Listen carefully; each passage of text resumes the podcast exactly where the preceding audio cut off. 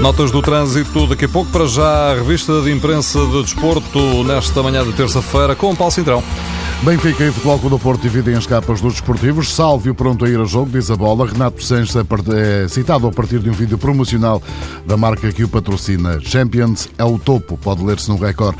O jogo destaca os quatro erros individuais que custaram pontos ao Futebol Clube do Porto. Sissoko, Casilhas, Maicon e Marcano são os visados. Os problemas estão na defesa e podem aumentar já na próxima jornada em que o jovem Shidozi pode ser o único central disponível, escreve o recorde.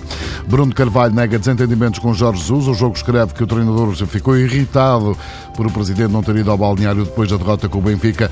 Bruno Carvalho utilizou o Facebook para dizer que não há problema nenhum e que todos irão ser muito felizes. Está em todos os jornais, assim como a crítica a Artur Soares Dias por eh, a ser considerada agressão a entrada de Renato Sanches sobre Brian de Ruiz, que passou em claro no clássico do passado sábado. A Nor também há ecos de desagrado pela arbitragem de Carlos Xistra em Braga.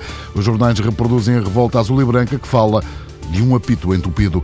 Em um português de sucesso em França, no Jornal da Bola. Ele já foi adjunto de Jesualdo Ferreira e agora comanda o Red Star da Ligue 2. É a equipa sensação daquele campeonato eh, gaulês no ano da estreia eh, de eh, Rui Almeida como treinador principal. Uma curta carreira quando comparada com a do irlandês Ronnie McFall, mais de 29 anos a treinar o Portadown. Entrou quando Alex Ferguson saiu para o Manchester United. Estávamos então em 1986. A culpa foi da falta de magnésio e de um histórico familiar de diabetes. O médico receitou a Maria Sharapova Meldonium e a tenista número 7 do mundo acabou por cair nas malhas do doping. É que o medicamento até ao final do ano passado era considerado legal, mas a 1 de janeiro de 2016 começou a constar na listagem das substâncias proibidas. Nas últimas páginas da bola e do jogo, Cristiano Ronaldo, Messi, dois nigerianos e um homicídio na Índia. Tudo porque os dois homens que partilhavam um quarto na cidade de Mumbai não se entenderam quanto ao melhor jogador do mundo da atualidade.